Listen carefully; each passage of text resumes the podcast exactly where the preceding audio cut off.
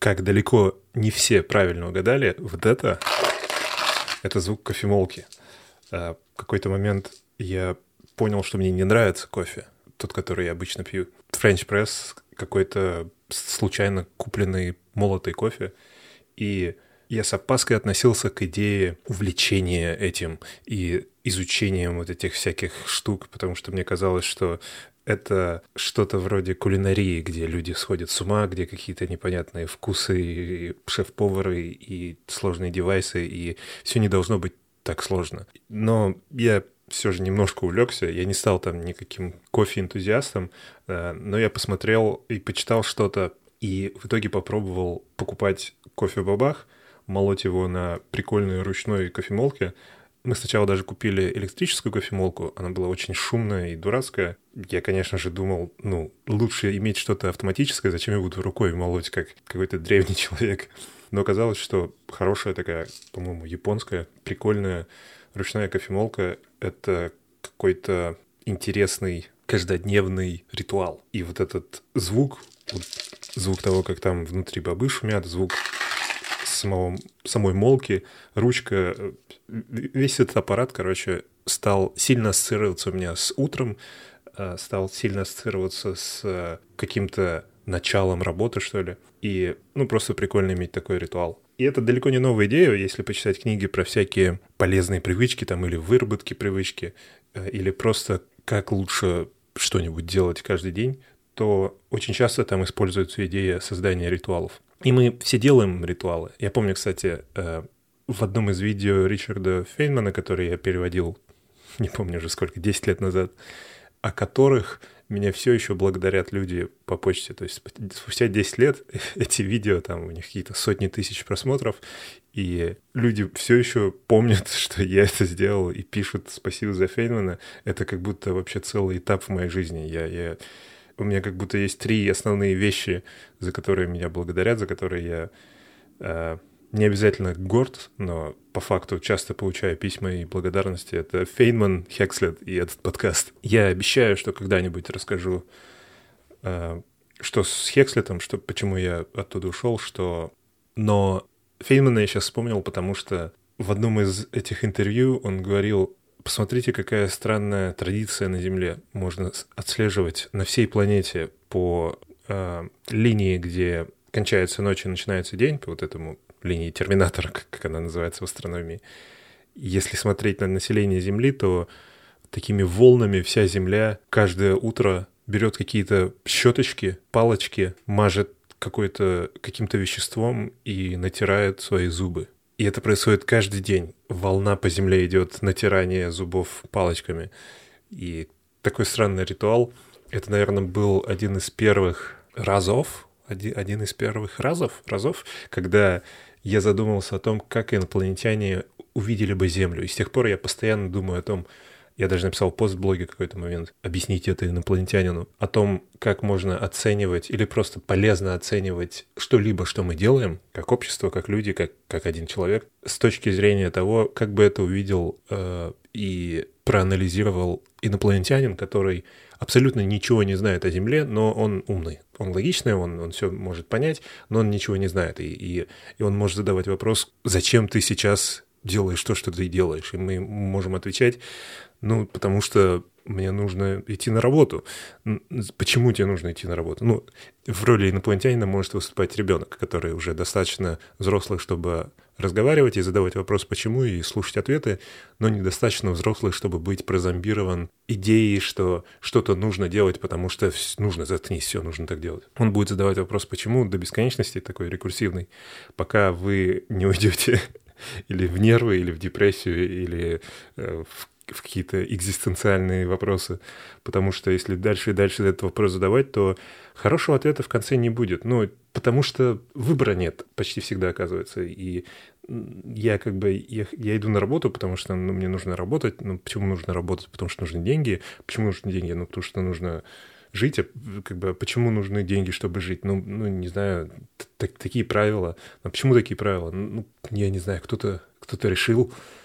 А почему кто-то решил? Почему, почему вы его слушаете?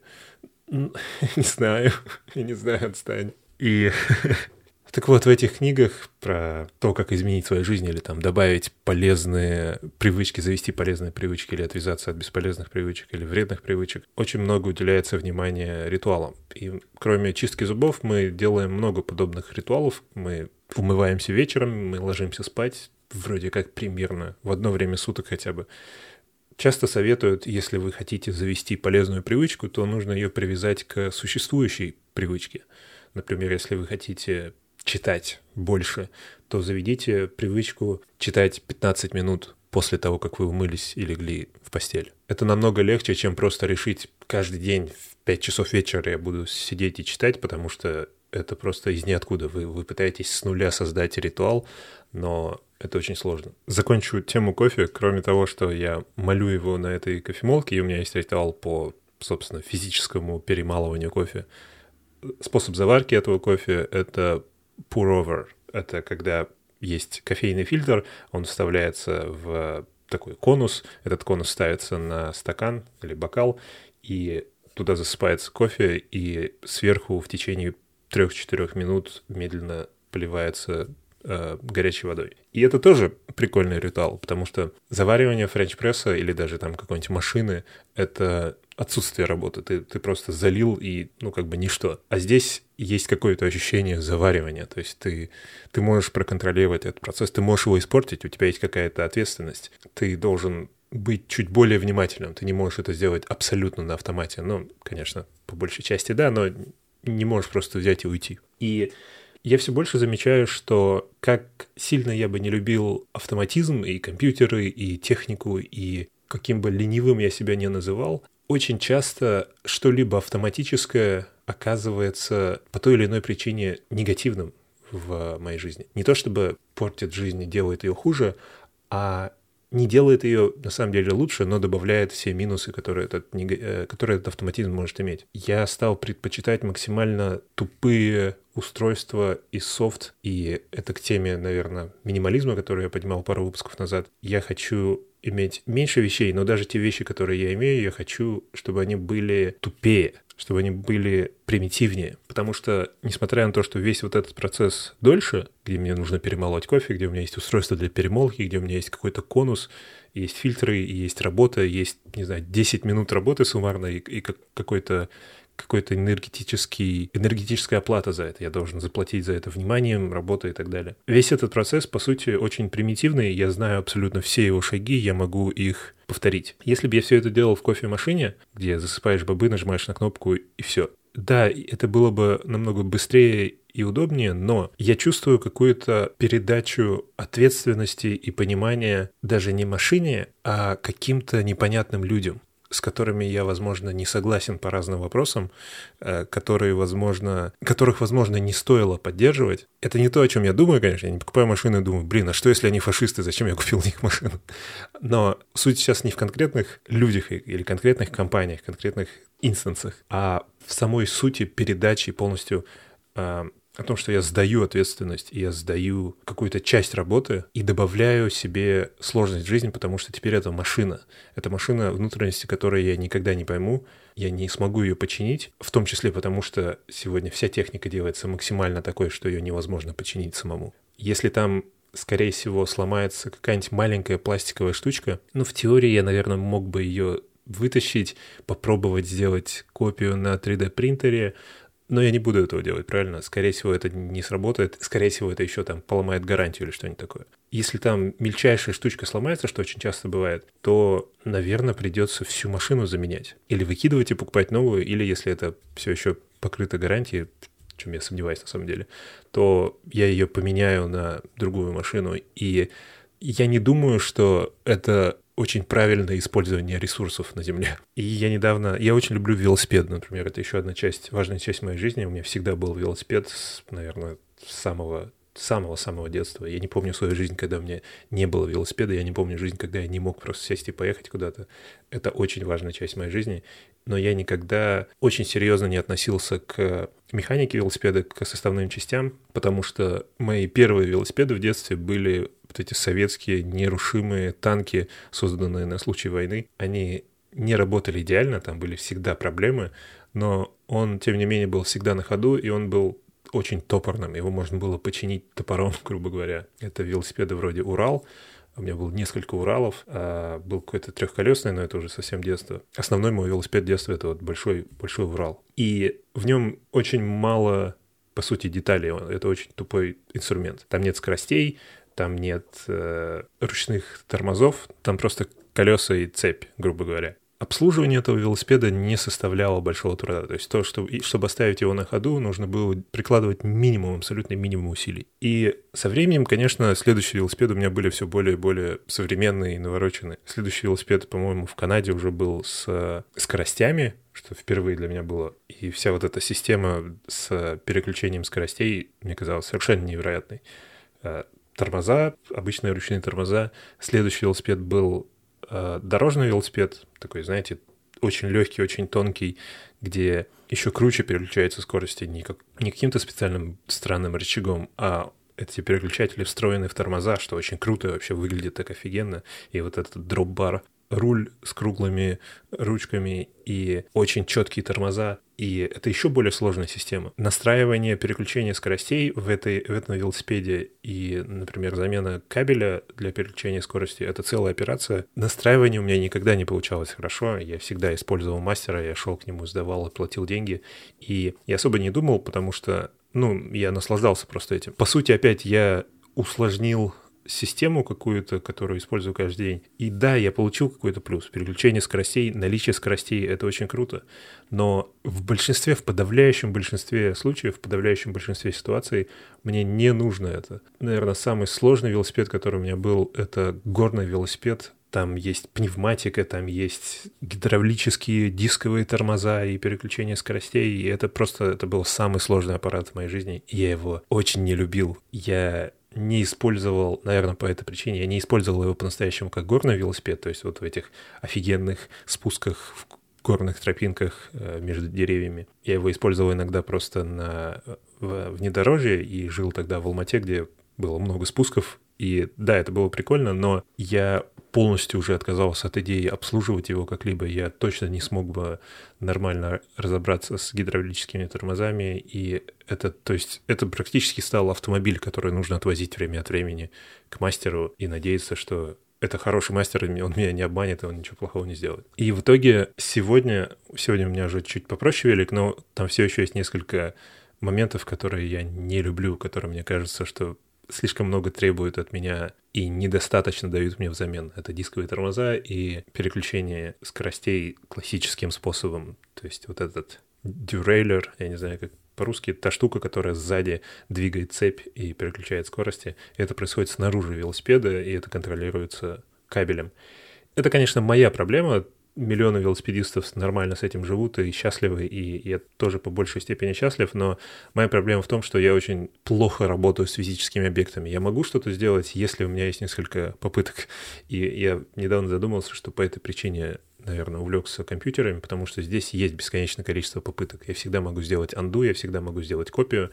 Я бы, наверное, мог починить любой велосипед и любое устройство, если бы я мог, как в компьютере, сделать копию, положить ее куда-нибудь там на рабочий стол и работать с копией на всякий случай.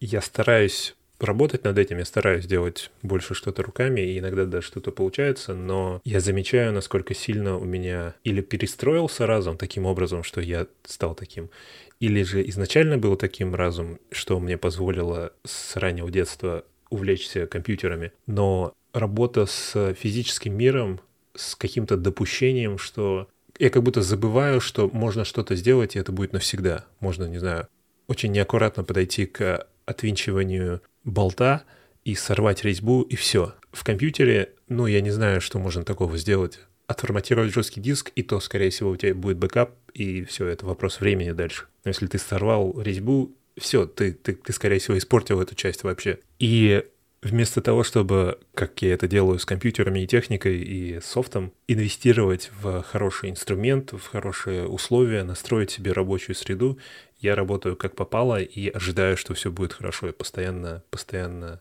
порчу что-нибудь. Когда я замечаю это, мне, мне кажется, что здесь что-то не так. Это очень странно, что у меня настолько сильное разделение между ответственностью и пониманием и продумыванием в виртуальном мире где-то имеет меньше значения и в физическом мире, где это имеет критическое значение. Мои сайты и мой софт и все, что у меня есть на компьютере, все, что я делаю на компьютере, выглядит в сто раз лучше и качественнее и отлизаннее, чем что-либо в моей физической жизни.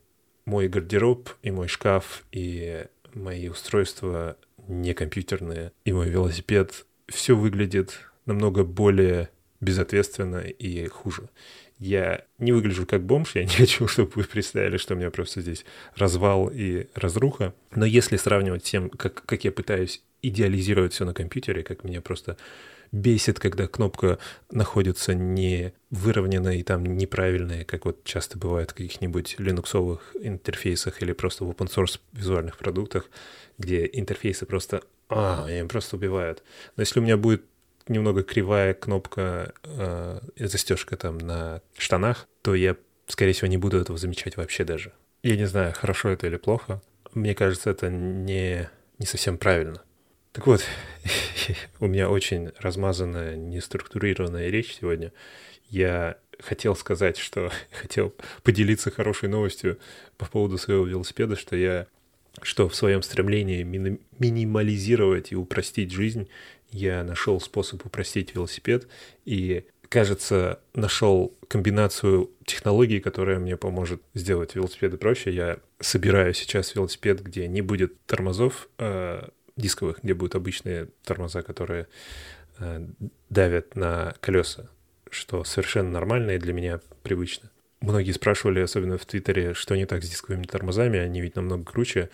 Вопрос лишь в обслуживании. Чтобы они работали хорошо и не бесили, не издавали бесячих звуков, например, нужно намного больше усилий, чем обычные тормоза, которые давят на колеса. И сам этот механизм имеет смысл, если вам нужно очень сильно тормозить. У меня нет этой задачи, я просто, я плачу обслуживанием и количеством деталей и ценой этих инструментов за то, что мне не нужно. И так как я не очень люблю этот внешний переключатель скоростей и вообще то, как цепь работает с несколькими скоростями, я нашел удивительный девайс, о котором я никогда не слышал, точнее, технологии даже, которые я никогда не слышал. Это автоматическая коробка передач для велосипеда. Она всего лишь двухскоростная, и она уже не выпускается.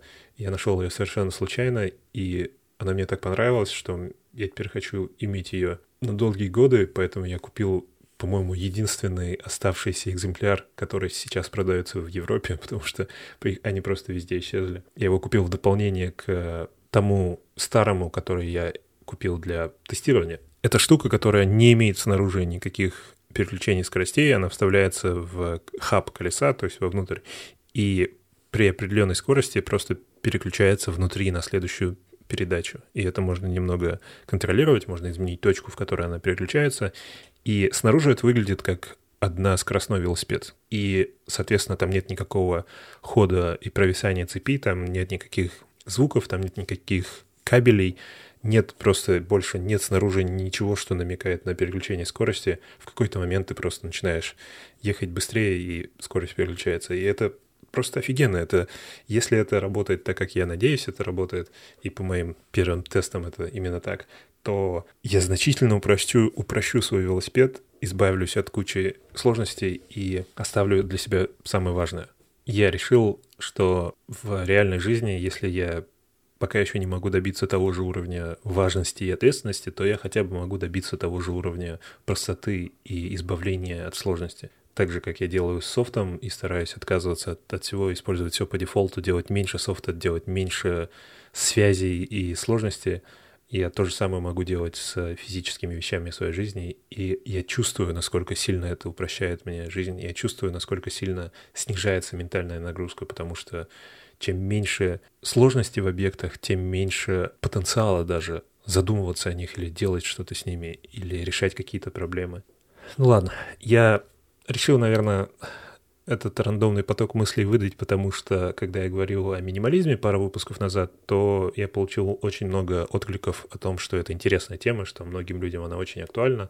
А не конкретно именно минимализм как какая-то философия, а просто идея, какая-то идея наличие сложности в жизни, какая-то идея упрощения, или изменение ситуации в жизни таким образом, чтобы было меньше ментальной нагрузки.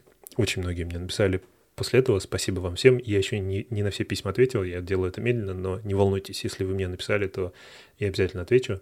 Я также в том выпуске, по-моему, дал ссылку на опрос, в котором хотел бы узнать больше о вас. И я хочу сейчас пройтись по ответам на этот вопрос, по статистике. Это очень интересные цифры. А в вопросе проучаствовало 215 человек. 93% из них — это мужчины, что неудивительно, особенно дальше, когда мы посмотрим на род занятий, и всего лишь 6,5% женщины. Это, честно говоря, не то чтобы удивительно, но я ожидал чуть больше женщин, э, потому что если смотреть на комментарии и письма, которые мне пишут, то да, конечно, большинство мужчин, но не 93%. Из активных людей, которые связываются со мной, я бы сказал, женщин 25%, то есть где-то четверть. Среди активных слушателей женщин больше, чем 6,5%, а среди всех слушателей женщин меньше. Кстати, о цифрах. Мне кажется, если суммарно сейчас собрать прослушивания на YouTube и те прослушивания, которые мне говорит SoundCloud, со всех источников, включая подкаст-клиенты, то этот подкаст прослушали больше полумиллиона раз, что просто фантастично. Так вот, род занятий. Конечно же, большинство — это программисты, но не подавляющее большинство, что удивительно. А всего лишь 54%, чуть больше половины. Следующие — это школьник или студент, не работает в данный момент, 12%. 9% работают не в IT-сфере. И вот это самое интересное, мне кажется. Мне было интересно, сколько людей, не связанных с IT напрямую, вообще слушают этот подкаст. Потому что иногда у меня возникают идеи, и некоторые люди пишут мне о том, чтобы поговорить о чем-то намного более примитивном. Не то чтобы эти темы были очень сложные, но нет не было выпуска, который посвящен просто объяснению чего, чего-то новичку. Таких базовых вещей, как, может быть, операционные системы или сети, или что-то, что, наверное, может быть, будет не совсем очень сильно интересно этим 50, 54% программистов. Но здесь достаточно много интересных ответов, потому что я дал пустое еще поле, и кроме того, что есть люди, которые работают не в IT, есть еще значительное количество менеджеров, 5,5% менеджеров в IT, есть бизнесмены, у которых свой бизнес, есть люди, которые сейчас без работы и без учебы, есть один человек, который написал, что работал 10 лет в коммерческой продуктовой разработке, а сейчас решил отдохнуть на год. Есть аналитики, дизайнеры, биологи, есть серверный админ, есть пролетарий, есть э, несколько студентов, которые сейчас получают PhD, то есть степень доктора, есть молекулярный биолог и есть небинарный айтишник, что можно в нескольких видах интерпретировать. Где вы слушаете этот подкаст? Половина дома, 57%, 17% в машине или мотоцикле. В этом вопросе можно было дать несколько ответов, поэтому суммарно у нас не получится 100%. Еще 57% слушают в общественном транспорте или по пути куда-нибудь. Э, и это большинство также 57% слушают на пеших прогулках. То есть, скорее всего, это одни и те же люди, они слушают дома или же в общественном транспорте, или же на прогулках. Всего лишь 11% слушают на велосипеде. И для меня это удивительно, потому что для меня поездки на велосипеде — это самое лучшее время для подкастов. Особенно, когда у меня есть там очередь из нескольких подкастов, и у меня есть три часа, я знаю примерно, насколько расстояние меня хватит, и я могу даже рассчитать, что я съезжу туда, съезжу назад, и у меня вот потратится вот столько подкастов. Ну, а остальное это совсем минимум. Люди не слушают практически подкаст на работе, на пробежках. Э, и дальше здесь тоже можно было ответить. Люди написали в саду, это очень клево, за работой, везде, где можно. Когда собираюсь спать, мне писали, что подкаст помогает некоторым людям заснуть, мой голос помогает заснуть. Я очень, очень-очень рад, что я могу вам помочь заснуть. Один человек написал, что этот подкаст и мой голос помогают спастись от укачивания в автомобиле. Слушаю лежа в кровати. Это тоже очень хорошо. Слушаю на пляже. Я надеюсь, тоже лежа. И на работе. География.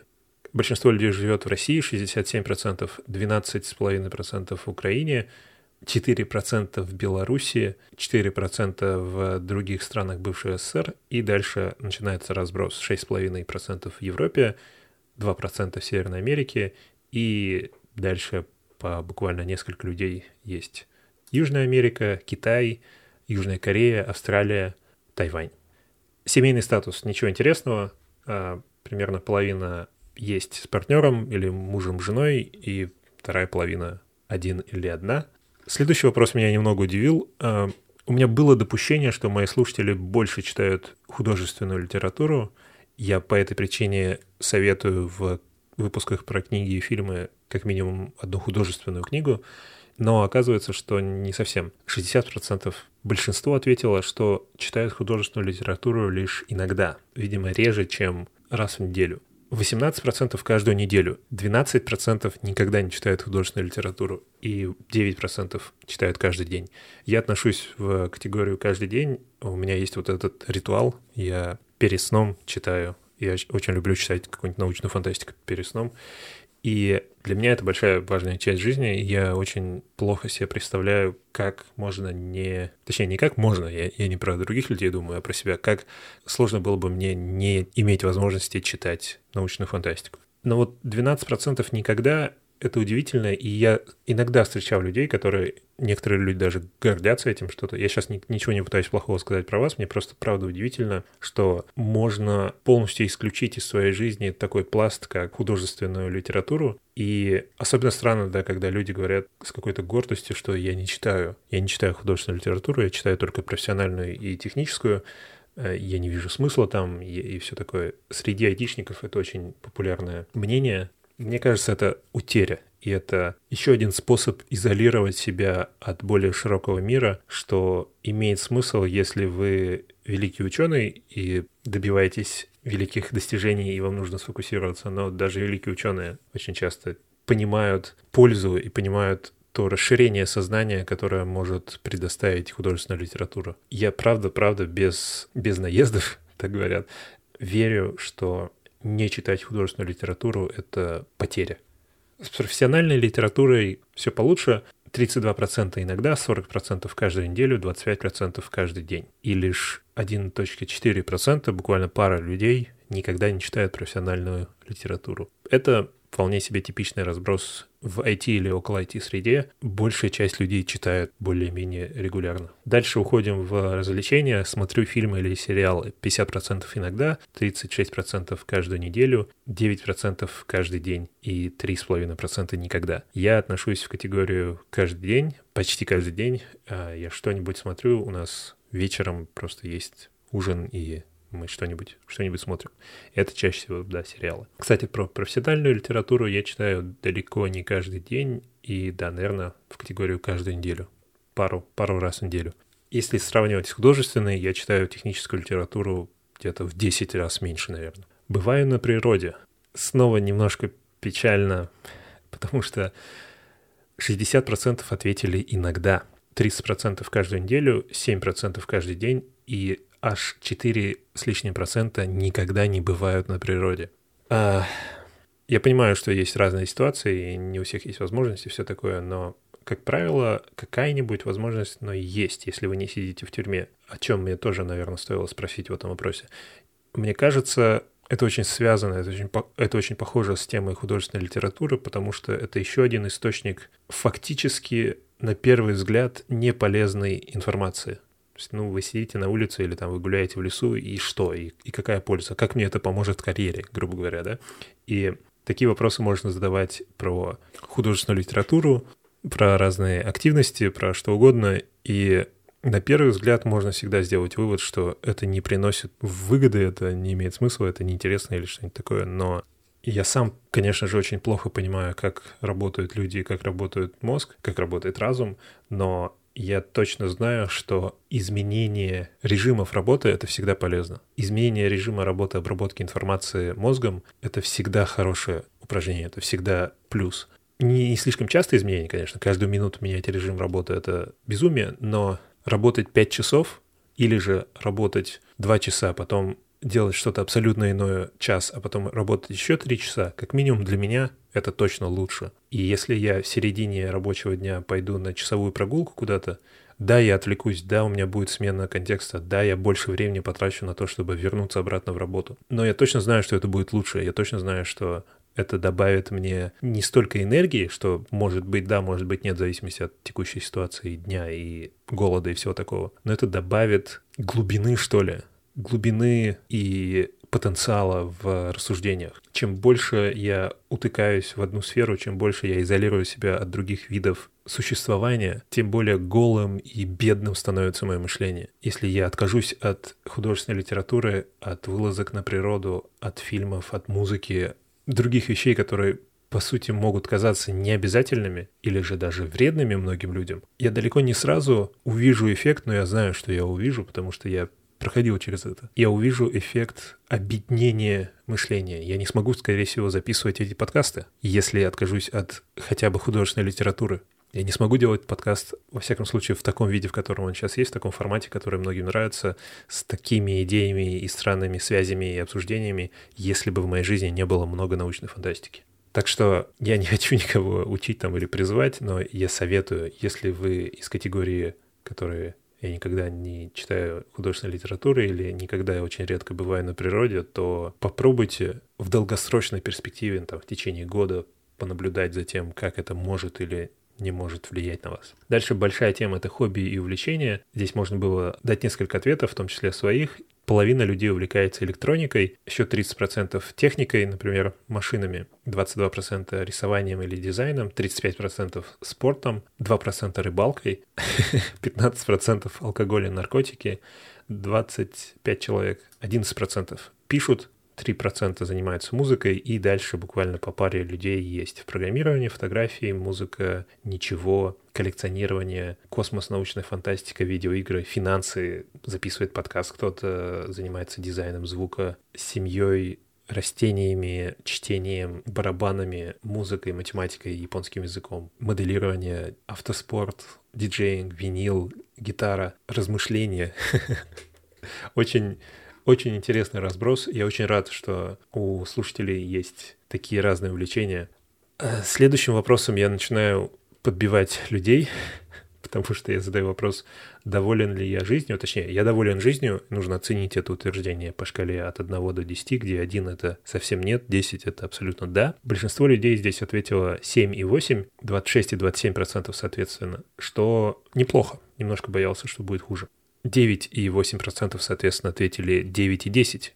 Это просто люди максимально счастливые и довольны жизнью. 12% или 26 людей ответили 6, 8% ответили 5, 4% ответили 4 и несколько человек ответили 1, 2 и 3. До 6, наверное, мы будем считать, что люди не очень довольны жизнью или живут нейтрально и, собственно, ни хорошо, ни плохо. Это, конечно, дурацкий вопрос, потому что как минимум по себе я знаю, что я могу на него ответить по-разному даже в течение одного дня. Кто знает, в какой момент вы отвечали на этот вопрос. С другой стороны, вы только что послушали мой подкаст, так что, может быть, вы чуть больше довольны жизнью. Следующий вопрос — это доволен ли я карьерой. В общем, топовые ответы — это 5, 7 и 8. При этом много людей, 6% ответили 3, и примерно одинаковое количество ответили 1, 2, 4 и лишь 7% довольны на 10, довольны максимально своей карьерой. Я думал, что здесь будет корреляция с предыдущим вопросом, что доволен жизнью и доволен карьерой должны как-то быть связаны. Но они как будто вообще не связаны, это графики из разных миров. Так что люди, недовольные жизнью, могут быть, видимо, довольны карьерой и наоборот. Я не связывал эти все ответы, то есть они анонимированы, я так понимаю, что они не будут связаны даже Хотя нет, слушайте, здесь есть полные анонимные, но есть полные связи. То есть я могу выяснить, насколько чтение физической литературы связано с недовольством жизни. Я сделаю эти исследования, я вам докажу еще раз, что нужно читать фантастику. Я шучу, конечно. Всякие интересные связи можно найти, например, среди айтишников может быть больше людей, довольных карьерой. Следующий вопрос – это «я доволен состоянием мира и общества». И здесь большинство недовольны. Большинство вас недовольно тем, как сегодня выглядит мир и наше общество. Топовые ответы — это 4,5, 17 и 25% соответственно. и в целом больше спуск в сторону недовольства. Есть люди 5, 6 и 7, точнее 6, 7 и 8, и есть всего лишь один человек, который ответил 9. Э, есть 4 человека, которые ответили 10, но да, здесь интересный график, потому что если его сравнивать с довольством жизни, то все хуже где-то на 40%. То есть люди наверное, могут быть довольны жизнью и при этом быть недовольными миром, в котором эта жизнь происходит. Дальше просто, честно говоря, не знаю, зачем эти вопросы задал. Мне, наверное, просто всегда интересно, что у людей за девайсы. Телефон, большинство на андроиде, 60%, 37% на айфоне, и дальше просто вообще рандом. Кто-то без телефона, кто-то на планшете, кто-то все еще использует BlackBerry. BlackBerry — самый лучший девайс, который я в жизни использовал. Мой основной компьютер все типично. Большинство на лаптопе на macOS, 34%, следующие 20% desktop Windows, дальше лаптоп Windows 17%. И небольшой разброс, 6% лаптоп Linux, 4 всего лишь процента desktop Mac. Есть несколько людей, которые полноценно работают на планшетах, и есть куча людей, которые ответили Linux в разных видах. Дальше я поставил поле, где сказал «напишите что угодно», и здесь многие написали очень приятные вещи. В очередной раз спасибо большое, вы очень-очень милые и хорошие. Э, среди странных ответов, которые не связаны со «спасибо», это «я люблю чай», «наша цель – счастье всего человечества», «слишком стерильно нашептываешь помычи, хоть иногда между словами «я не буду мычать», «ты пуська», я, я не уверен, это хорошо или плохо, но, наверное. «Спасибо тебе, улыбнись», я улыбаюсь. Я очень часто улыбаюсь, когда как-либо вижу любой вид информации, исходящей от, от моих слушателей. Так что, да. Я улыбаюсь почти весь этот выпуск. Следующий вопрос — это надоело ли вам заполнять эту ерунду? И 83% ответило нет, что перебросило их на следующую страницу. 16% ответило «да», и этот ответ завершил для них этот опрос. Так я сделал в этих Google формах, что очень прикольная возможность там. Так вот, те 83%, которые перешли на следующую страницу, попали в глубокий опрос для глубоких людей. Первый вопрос в этой странице — это какие области и науки вам интересны. Конечно же, большинство ответило информатика. Здесь можно было делать несколько ответов, поэтому 95% ответили информатика, что неудивительно. 65% физика, 49% астрономия и дальше вниз квантовая механика, экономика, медицина, биология, химия, оптика. Очень странно, да, что я здесь не написал математика. Наверное, я просто забыл. Многие ответили самостоятельно математика и дали другие ответы вроде психология, история науки о Земле, социальные науки и философия. Я бы, наверное, ответил точно так же. Мне все эти темы интересны. И по выпускам, которые я записываю, можно, наверное, сделать вывод, что комбинация информатики, математики и физики — это самое, самое мое любимое. Но мне также очень интересна астрономия, и я ее любил с детства. Это первое, наверное, что я с детства стал читать самостоятельно и изучать. И, пожалуй, этот подкаст вполне себе дорос до точки, когда я могу немножко отходить шире и обсуждать темы, может быть, не обязательно напрямую связанные с вычислимостью и компьютерами, и, например, да, поговорить об астрономии или химии, или даже экономике. Как часто вы уделяете время изучению нового? Половина ответила несколько раз в неделю. Каждый день ответила треть. И дальше пару дней в месяц и пару часов в месяц. 17 и 7% соответственно. Какие сайты вы чаще всего посещаете? К сожалению, 17% ответило социальные сети, 32% ответило, ответило технические блоги и порталы, и 30% ответило YouTube, Vimeo или другие видеосервисы. Форумы, сборники ссылок и новостные сайты и все такое. Наверное, и самый последний вопрос — это есть ли у вас домашние животные? Uh, у меня, кстати, их нет. У меня всегда был кот, когда я жил с родителями в детстве, но Потом у меня не было домашних животных, я надеюсь, что в ближайшие годы у меня появится собака. Я больше всего хочу собаку. 26% кот или кошка, 9% собака и 55% нет никого. Здесь можно было дать другой ответ, и есть много интересных. Например, у кого-то есть хорек, у кого-то есть рыбки, есть шиншила Сара. Э, окей. Есть попугай, есть э, паук, черепаха, еще одна шиншилла. У кого-то аллергия на шерсть, к сожалению. У кого-то креветка. Креветка, серьезно? Окей. Это был последний вопрос. Спасибо всем, кто поучаствовал в этом опросе. Я обрабатываю, здесь есть в комментариях несколько, вот в этом поле, где можно было написать что угодно, есть несколько попыток со мной связаться. Я отвечу на все. Э, на что можно ответить, если вы там оставили почту или что-то такое. Но я напомню, что можно писать напрямую на почту, это намного лучше. Контакт собачка rahim.org. Я обещал рассказать, что дальше будет с этим подкастом после трехмесячного эксперимента с 12 выпусками. И я думаю, пока я просто буду продолжать. Буду использовать эту инерцию, буду использовать фидбэк, который вы даете, энергию, которую вы мне даете, и просто пока продолжать пытаться также примерно раз в неделю делать выпуск. И, как сказал, попробую немножко шире и отойти от тем, попытаться заглянуть в темы, не обязательно напрямую связанные с э, информатикой и вычислимостью и информацией, но как оказывается, как мы это выясняем на протяжении всех этих выпусков, эти темы — это фундаментальные темы Вселенной, поэтому даже когда мы будем говорить о звездах, астрономии, химии и экономике, мы будем видеть, сто процентов я уверен, мы будем видеть связи с информатикой и информацией и вычислимостью. Это будет очень любопытно, я думаю. Напомню, что этот подкаст возможен только благодаря вам, благодаря слушателям и в первую очередь благодаря патронам, которые поддерживают каждый выпуск финансово. Вы тоже можете стать патроном. patreon.com slash freetonic. Также ссылки будут в шоу-нотах. И у этого подкаста есть патрон в виде компании targetprocess.com. Спасибо вам всем и пока.